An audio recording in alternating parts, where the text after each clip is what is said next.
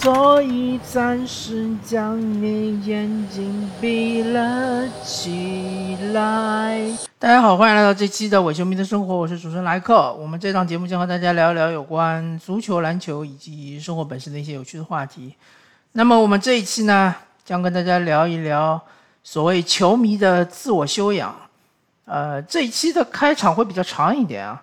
啊，首先是大家都知道我本人是火箭球迷嘛，那么火箭队呢，在最近十年中是说呃沉沉浮浮，其实在这个呃大概是一零一赛季或者是零九一零赛季，我不太记得了，那段时期火箭队还是常常是这个呃非季后赛球队里面的王者，所谓的就是乐透之王，呃他。不是说是去拿什么这个状元签之类的，他就是在乐透区里面，呃，这个战绩最好的球队，所以就 比较尴尬，就有点像国王这种情况。但是呢，可能比国王还好一点，因为他永远都是西部第九，西部第九，西部第九。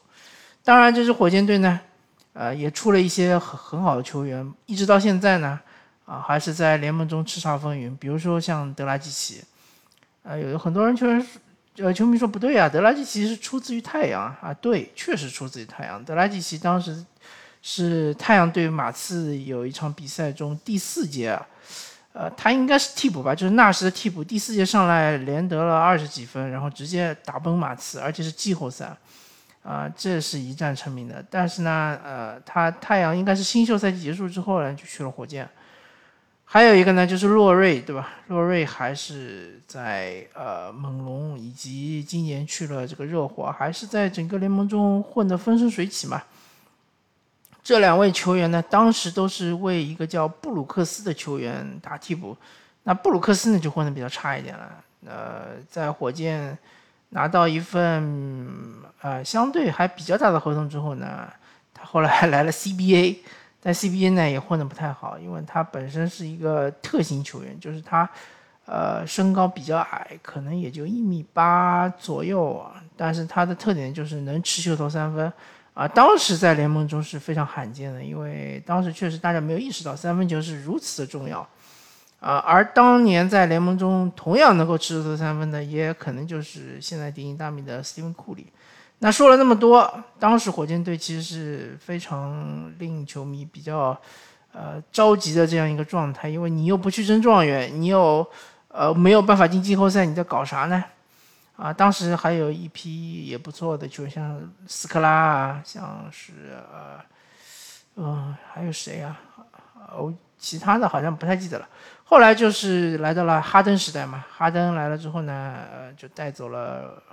这个啊，当然就是哈登来之前，啊，若瑞和德拉季奇已经走了，然后呢，这两位走了之后呢，好像是换回了首轮选秀权，然后在哈登这笔交易中呢，就送去了雷霆。我记得当时有一个首轮是雷霆得到了兰姆，一个首轮是得到了亚当斯。那么哈登来了之后呢，火箭就开始走上了正轨，然后就呃年年都能进季后赛。当然呢，就是最巅峰的时期就是。可以跟宇宙勇硬刚嘛？呃，当时我的心态就是觉得我是一支强队的球迷嘛，非常自豪，呃，非常的嗯，就是有有面儿吧。但是呢，就是每每到季后赛的时候呢，哈登一拉胯，或者说呃遇到勇士呢，又是往往打不过的时候呢，又会觉得特别的窝火。呃，当然，就最近几年，或者说去年，哈登跟球队闹呃交易呢，然后就把哈登送走了，然后去年就整整摆烂了一年啊。这一年，这个呃，作为火箭球迷，心路历程确实是跌宕起伏啊。哈登刚走的时候呢，觉得火箭这阵容还是能够在西部稍微掀起一点风浪的吧。啊，毕毕竟来了沃尔，毕竟还来了奥拉迪波，对吧？这两位球员从名气上来说还是有一点的，但是和哈登不是一个档次啊。但毕竟还是有有那么一点名气的，再加上伍德呢也打得不错，啊，当时有一波十连胜好像，但是呢伍德一受伤，然后就完全拉垮了。再加上把奥拉迪波送走，然后呃换来了小波特开始练级。啊，反正怎么说呢？呃，输球输多了也就习惯了。我当时就是呃，基本上火箭队的直播看的比较少，看一呢也就看个，比如说第四节啊，或者是最多看半场。然后主要还是通过比分，然后看一看数据，看看新闻来关注球队。但是我还是不改我对于球队的喜爱嘛，所以说这个赛季还是会关注的。那么聊完火箭呢，呃，我就要亮出我另外一个身份，就是在这个欧洲足球，我是阿森纳的铁杆球迷。就阿森纳这支球队就一言难尽了，大家在网上对阿森纳段子是比比皆是，对吧？阿森纳简直是段子制造机，啊，反正就是之前呢，永远都是争四，大家嘲笑他争四。现在呢，大家就开始嘲笑他争四都争不到好了，然后往往连现在去年连争六都没争到。那么阿森阿森纳这支球队确实之前有辉煌过，尤其是温格在的那二十年。呃，为球队带来了好几座冠军，甚至还有四十几场不败啊！英超四十几场不败，呃，还进过欧冠决赛。很可能很多人都忘记了，我不会忘记的。那场记得是对这个呃巴塞罗那嘛，然后上来就是好像是守门员被罚下，因为应该是呃嗯面对一个单刀球犯规了，然后是红点套餐，但是对方谁罚的点球啊？没罚进，那么阿森纳好像过了一会儿就反而就先进球了，但是呢，啊还是由于啊巴塞罗那实力特太强劲，啊，所以阿森纳还是被翻盘二比一输了。其实是，呃，唯一的或者是最后的这个欧冠冠军的机会啊。那时候亨利还在，但是亨利自这场比赛之后呢？就下定决心要转会去这个巴塞罗那。后来他去了巴塞罗那呢，开始就圆梦了他这个呃欧冠冠军的这个梦想。其实亨利这个球员啊还挺传奇的，他对于团队荣誉的话，其实获得的比较全。比如说世界杯，对吧？九八年世界杯呃冠军。然后呢，比如说。欧洲杯对吧？欧洲杯就是两千年欧洲杯冠军，他都是球队的一员。当然，九八年的时候呢，他还不是主力，而两千年的时候呢，他应该是上场的机会会比较多一点。然后呢，英超冠军他也拿到过，英呃这个呃足总杯也拿到过，联赛杯应该好像也拿到过，然后再加上欧冠也拿到过，所以说呃团队荣誉还是比较齐全的。那么呃。要回到，比如说十几年前，切尔西还没有阿布入主之前呢，当时就觉得英超我们永远的死敌就是曼联，对吧？啊，当时我有个同学他是曼联球迷，我就整天跟他怼，但是他，没想到啊，世界变化就是那么的快啊，阿布来了之后，切尔西开始崛起，然后呢，呃，阿布扎比集团来了之后呢，这个曼城又开始崛起。然后这个克洛普来了，然后再加上这个呃热刺又出出了一批呃黄金一代之后呢，就纷纷的把阿森纳都抛在了身后。呃，反正现在感觉以现在的英超的格局来说，呃，当然大家调侃说阿森纳这个呃工资特别的高，对吧？而且今年的转会费又特别高，但是真正以硬实力来说，确实阿森纳是呃不敌像是曼联、曼城。啊，利物浦、切尔西，呃，甚至包括热刺，我觉得以硬实力来说也是完全抵不上的，呃，而且他还有一个克星就是莱斯特城，呃，基本上我好像很久很久没有看到阿森纳能赢莱斯特城了，好一点的话就是打平，差一点的话就是输球，所以其实英超有那么六支球队都是克着阿森纳的，所以现在我的心态就是非常的躺平嘛。反正就是赢的话就特别开心，比如说最近三连胜，但之前的三连败呢，我也没有特别的沮丧。反正球队再菜再次也不至于降级，对吧？啊，随着现在因为是走年轻化嘛，年轻球员逐渐逐渐的成长，比如像什么斯密斯罗啊，呃，包括像扎卡或者是呃啊萨卡，或者说像是这个呃其他一些球员。呃，阿德高啊之类的这些球员，如果说能够保留下来，对吧？然后能够好好的踢，能够成长，啊，今后将来还是有机会能够翻身的嘛。当然，就是说前提是他们不走，对吧？当然也有可能，呃，你如果阿森纳长期没有欧冠可踢的话，他们踢到一定的程度就会走嘛。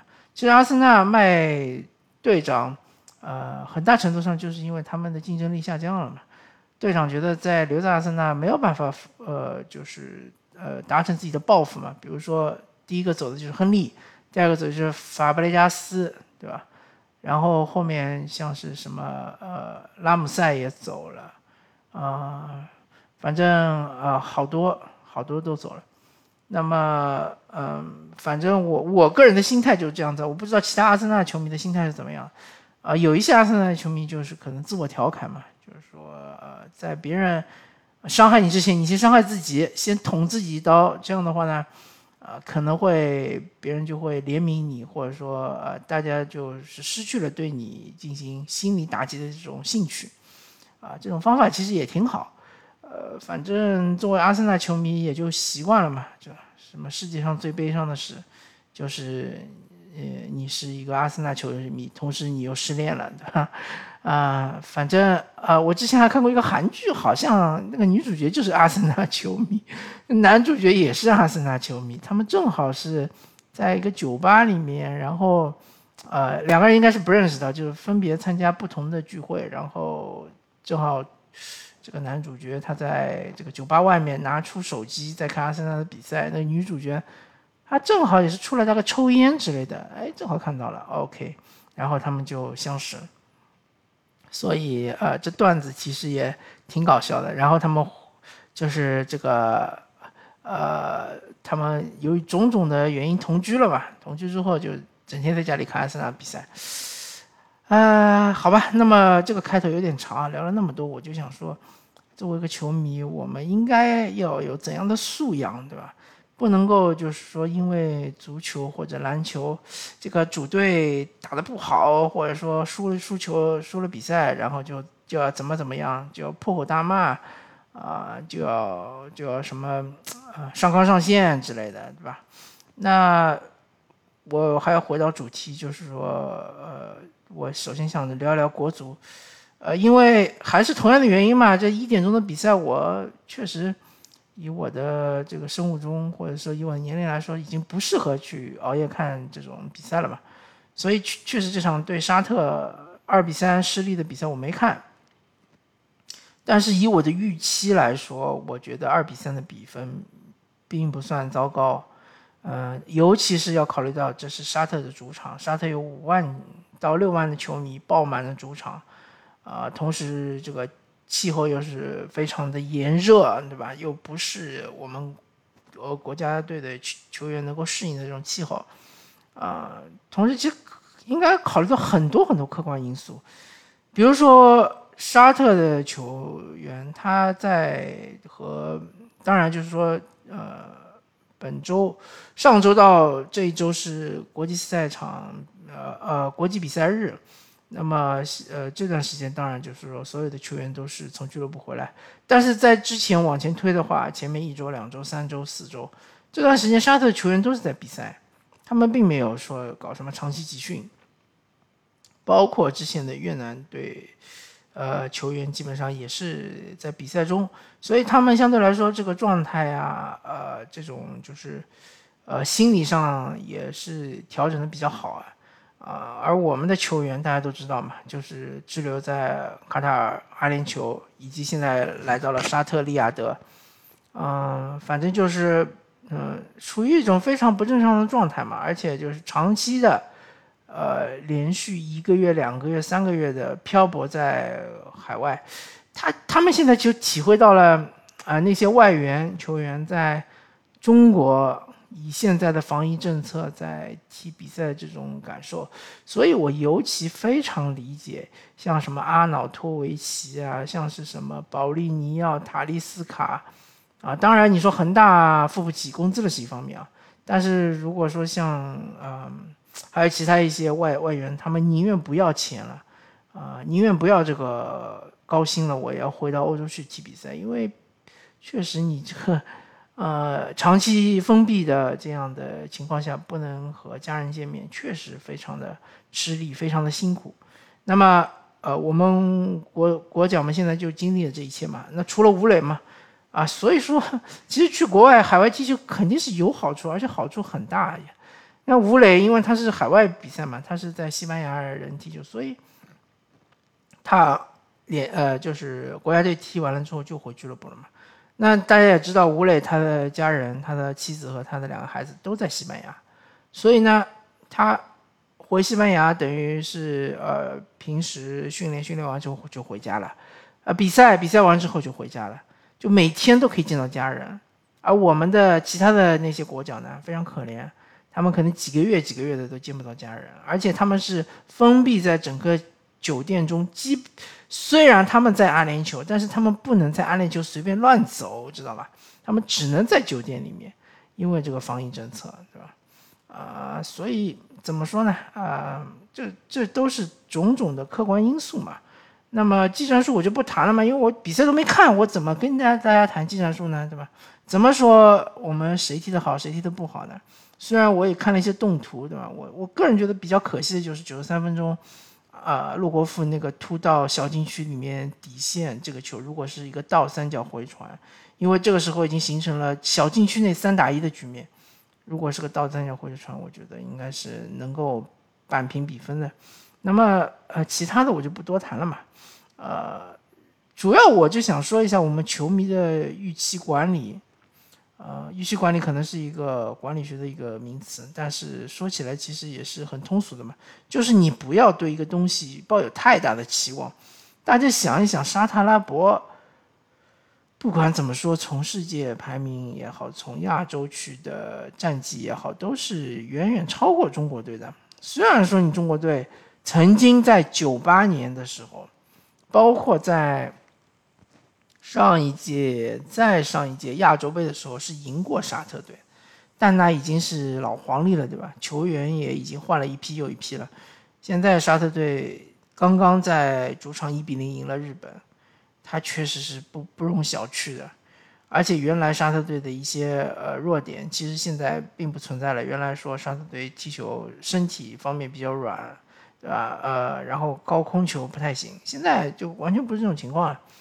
你看沙特队上半场其实二比零领先中国队，那几个球都是，呃，打得非常的简洁流畅，有点这种呃欧洲球队的这种这种感觉啊，这种呃样子。其实呃，反正嗯，大家不要说认为中国队好像是很有机会能够拿分的，不是这样子的啊。我们做这样一个不不恰当的比喻吧。如果说中国队这场比赛在沙特主场是一球小胜沙特队，那就相当于你出门的时候突然看到地上有一百块钱，你把它捡起来出去买买早饭或者买什么了，就这种情况嘛，对吧？所以如果说你出门看到地上没有一百块钱，你也不会特别的失望，因为这是很正常的，这才是一个常态。呃，其实。大家看啊啊！中国队在十二强赛中踢了那么那么些比赛，三个强队都碰过了：沙特、日本和韩国。呃，沙特、日本和澳大利亚。当然，对澳大利亚这场比赛呢，是我们所谓的主场，但其实是在中立场地，应该是卡塔尔踢的。啊，当然还碰了越南，对吧？越南相对弱一点。那其实中国队是没有主场的，打到现在一场主场都没有打过，全部都是客场。啊，所以说，呃。这几场比赛打下来呢，输日本输一个球，输沙特输一个球，当然输澳大利亚输的惨一点啊，零比三输了三个球。嗯，可能第一场比赛相对来说不是特别满意，但是后面的比赛，我个人啊，作为一个球迷来说还是满意的。呃，毕竟确实人家实力就是比你强。他实力比你强，不代表说一定要全场压着你打射门，比如说是二十比二，或者是什么十十八比六射门比，或者控球率百分之七十对百分之二十，不一定是这样子的。啊，有的强队打弱队，他可能就是策略性的，他就是呃靠这个效率来制胜。比如说他一场比赛就射了五脚射门，其中有两脚是射正就进了，然后他就二比一赢了你了。那我们也不能说他不是一支强队，对吧？或者比如说有的有的球队都他就是控球率他不是特别在乎的，他就百分之四几的控球率，他还是能赢。所以说呢，我们必须要承认，沙特、澳大利亚和日本都是比中国强的球队。呃，日日本当然是就是中国是主场零比一输给日本，但中国这个主场是在阿联酋。中国好像应该也是主场零比三输给澳大利亚。中国这个主场是在卡塔尔，呃呃，有可能不不不，有可能可能我记错了，可能就是说中国第一场应该是客场对澳大利亚，啊，有可能是这样子啊，我我我有点不记不太清楚了。反正不管怎么说吧，啊，客场二比三输给沙特，对吧？啊，现在沙特是小组第一的球队，十二分。嗯，不算什么，真的不算什么，大家不需要太过的激动。当然，呃，对于功利的来说，对于如果说大家对于这个国足有出现期望的话，那么二比三和零比三其实没什么区别，对吧？同样都是零分，当然就净胜球少一点，但净胜球在，呃，是我我相信吧，在十二强赛中可能并不是那么的重要。积分可能更重要，对吧？你是没有拿到积分，同时你也没有拖住沙特队。啊，我我觉得我们可能想多了。其实十二强赛我们就一场一场看吧。啊，这一场比赛不管怎么说，零比二落后，然后是扳回一球，又被对方进一球，又扳回一球，还是呃可以满意的吧？至少说，嗯，不至于被对方打成了筛子，对吧？不至于说完全没有机会，还可以跟沙特对抗一下。啊，你想想看，越南也是一比三输的，对吧？然后巴林好像也是一比三输的，反正就是说，嗯，确实沙特还是很强的，只不过就是说，有可能这场比赛他并不是发挥出最强的水平，或者说他可能战略上的稍微留了留力，尤其是二比零领先了之后，他觉得这个胜局已定，对吧？他可能没有特别的这个。啊，想要乘胜追击，其其实就跟上一场中国打越南一样了嘛，二比零领先了之后就开始保守了，但不代表说中国真的有实力是可以扳倒沙特，就算中国有有机会，有那么一丝丝的机会可以扳倒沙特，我觉得也是应该回到主场，啊，等到下半年回到主场之后呢，找一个好一点的场地，对吧？比如说。什么东北之类的，反正你是主场嘛，你可以有一些盘外招，对吧？搞一个冷一点的地方，或者再再再搞一个什么高原之类的，对付一下沙特，对付一下澳大利亚，还是有机会的，对吧？但是你在客场，还有我看到很多网友说，我们什么应该压出去跟他对攻啊，或者说什么为什么不上规划？上规划好像意思就是说上了规划，我们就能赢对方，或者说至少能够打平。啊，我觉得这个还是有点不切实际的幻想了，嗯，确实这个，而而且你你这场比赛不是说你说我跟沙特啊死守守到了八十分钟还是零比零，这个时候，呃，我把规划换上去，然后最后呃被沙特绝杀，对吧？不是这种情况，你是上来就落后两球，嗯，就算上了规划，你能保证对你的防守有有帮助吗？我我觉得。可能性也不大吧，对吧？其实我对李铁的这个评价，我觉得基本上已经完成任务了吧？你你说这这是中国队有多强啊？没有多强啊！你看看叙利亚在另外一组多惨呐，呃，好像是二比三主场输给了黎巴嫩，对吧？叙利亚基基本上是垫底球队啊。叙利亚跟你在那个四强赛一组，他还能小组第一出线，那你就想想中国队，确实这水平是不行的。而且又是遇到那么多困难，那么然后之后如果说能够回到国内，回到主场，可能会情况会好一点吧，嗯，也不知道，好吧。那么这个国足的情况就说到这，我主要想聊的是球迷的心态啊，我就说我们这个要管理好自己的这个呃，就是预期管理嘛，要对预期做更好的管理。那么接下来就说呃。最近的足坛的一件重磅消息就是说，啊，沙特阿拉伯主权基金收购纽卡斯尔嘛。纽卡斯尔这支球队我还是略知一二的，比如说他们的主场是圣詹姆斯球球场，啊啊也。我我不太确定啊，有有可能他们已经换名字了，我不知道，应该是的，圣詹姆斯公园球场。那然后他们的呃绰号叫喜鹊，然后这个地方就叫纽卡斯尔，然后英文叫 Newcastle，其实中文直译的话叫新城堡，新 Castle 就是城堡嘛，New 就是新新城堡。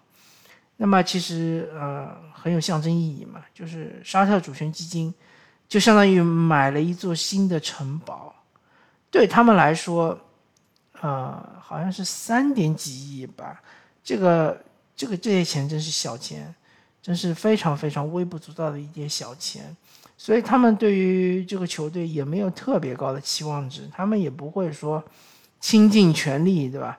要把它打造成一个什么什么怎么样的，或者欧洲豪门之类的，他和阿布还不一样。阿布毕竟，呃，他的产业就是说，随着俄罗斯呃国内的政局风云变化，然后呢，确实受到了比较大的影响。但是呢，呃，他这个最近一段时间还是。或者说最近几年吧，他还是对于球队还比较重视的，经常会出席球队比赛，然后感觉他还是比较上心的。但是这个，呃，沙特阿拉伯主权基金它其实是有很多很多的业务，它其实收购了很多的公司，对吧？它不不是收购，就是入股了很多的公司，所以它，呃，其实他有很多其他的工作要做。对纽卡斯尔来说呢，我觉得啊，我个人认为，像纽卡斯尔的这个。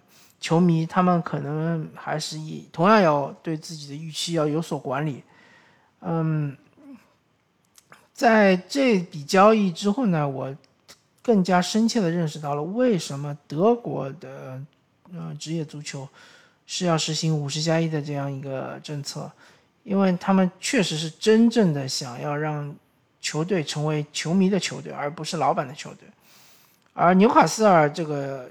球队被收购了之后呢，我我是这么看的，我觉得球迷们，尤其是纽卡斯尔的铁杆球迷们，大家要做好心理准备，你这这支球队不再是你的球队了，而是老板的球队，是真正老板的玩具，啊，老板想怎么玩就怎么玩。当然，老板啊，他的期望可能和呃球迷的期望是一样的，那么就大家皆大欢喜。比如说，老板也希望夺个欧冠啊，嗯。或者说，嗯，先拿个英超冠军啊，或者先先在英超搞一个什么足总杯、联赛杯的冠军啊，那么这样的情况下呢，球迷们就会比较开心。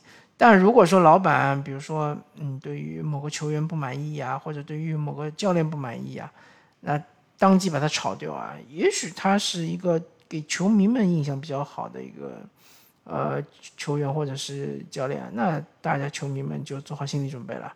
这个老板是不会管你们的这个真正的想法的，或者说是你们的这种，呃嗯，他不会在意球迷的，因为他，嗯，他觉得我买了纽卡斯尔，纽卡斯尔这支球队就是我的球队，我想怎么操作就怎么操作，而且我有的是钱，对吧？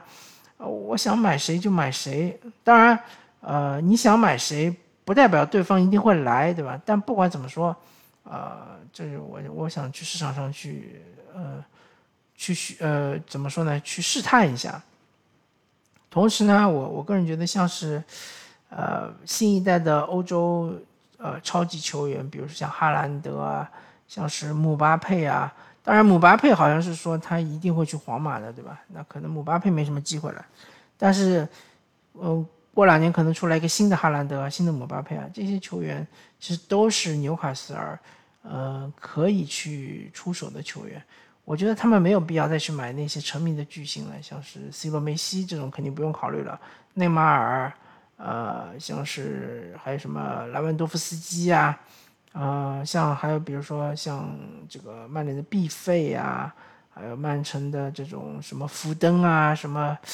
呃，还有那利物浦的三叉戟，呃，萨拉赫之类的啊，我觉得这个倒没有太太多的必要了。嗯，他们其实是应该去花大价钱去买一些能够用很长时间的球员，那就是哈兰德，对吧？或者是类似于哈兰德这样的球员。呃，不要重蹈这个巴塞罗那的覆辙，就是买了那么多，呃，其实不太好用的球员，而且又付了那么多高工资，还要养着他们。当然，这个沙特主权基金他也不不差钱，对吧？养就养呗。嗯，当然就是呃，我们可以拭目以待嘛。我觉得这个现在反正你出钱的话，还是能找到一些好的管理人员的。但是啊，你首先就是说总裁或者 CEO 你要找好，然后还有什么呃，这个体体育经理，对吧？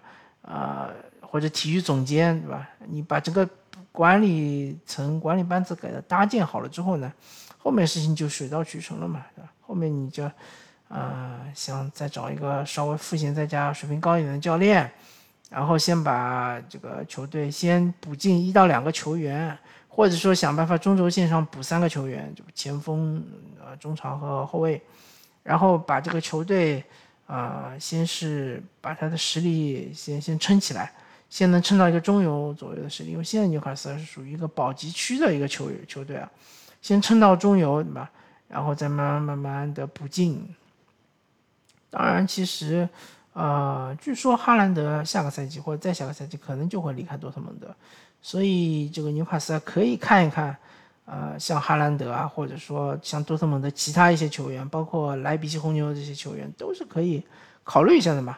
都是就是说，呃，挺适合的，而且价格也不会高的离谱，对吧？不像你现在，如果说你要把梅西挖过来，啊，我就不说转会费了吧，你这个工资你就要开多少，你就就考虑考虑，掂量掂量，对吧？啊，我我是说，对于纽卡斯尔的球迷来说，大家还是要放平心态，呃。可能就是说，这支球队不再是球迷的球队，这是肯定的。大家的归属感可能就不会那么强了。当然，球队的成绩肯定也是会上去的，但是之后会发生一些什么事呢？就谁都说不清楚了。啊，也许会发生一些令球迷们不满意的事情，或者令球迷们感觉不爽的事情，都是有可能的。呃，反正就是我这一集主要的观点就是说，大家还是要管理好自己的期望，对吧？不管你是，嗯，对于什么中国男子国家队、男足国家队啊，或者对于纽卡斯尔，或者像我我的主队是休斯顿火箭啊，像是阿森纳啊这样的球队，呃，就是潮起潮落嘛，对吧？呃，是谁谁没有这个强的时候呢？谁没有弱的时候呢？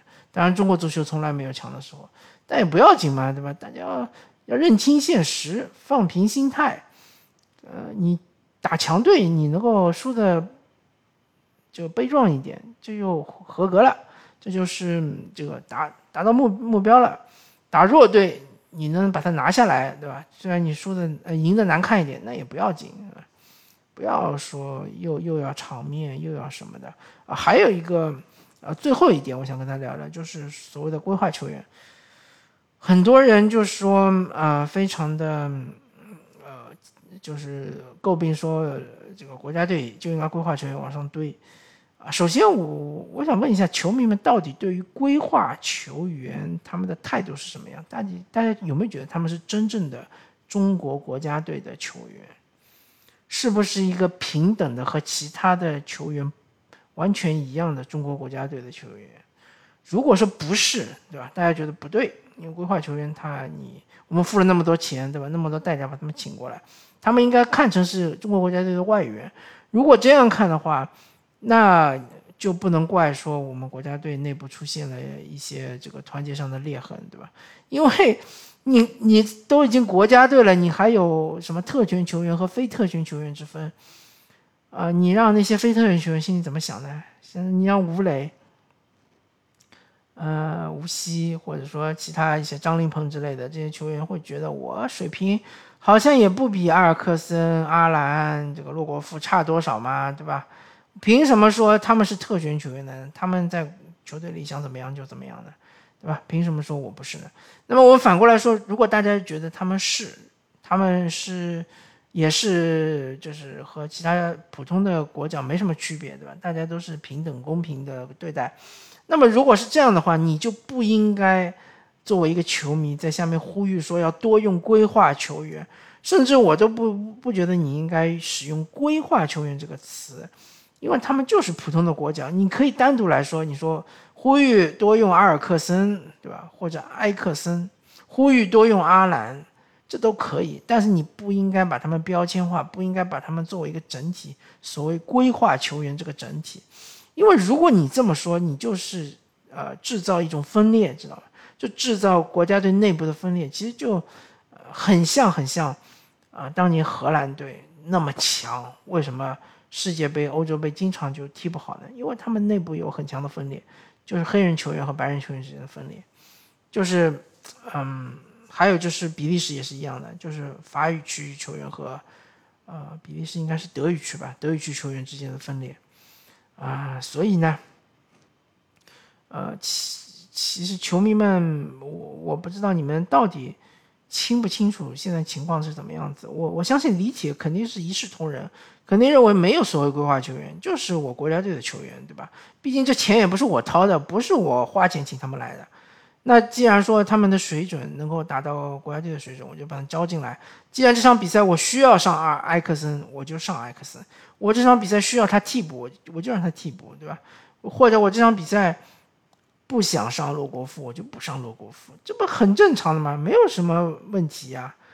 啊，你非要把他们特殊化，那你就是呃人为的分裂整个球队的团结嘛？怎么怎么团结法呢？你想想你们单位里面，比如说。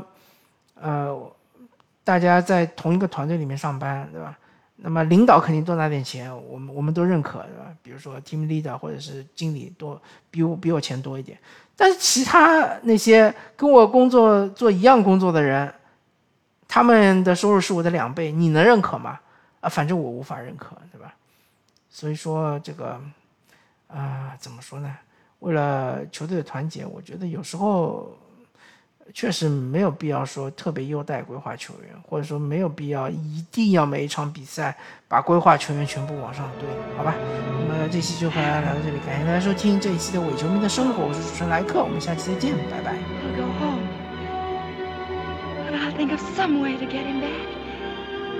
After all, tomorrow is another day.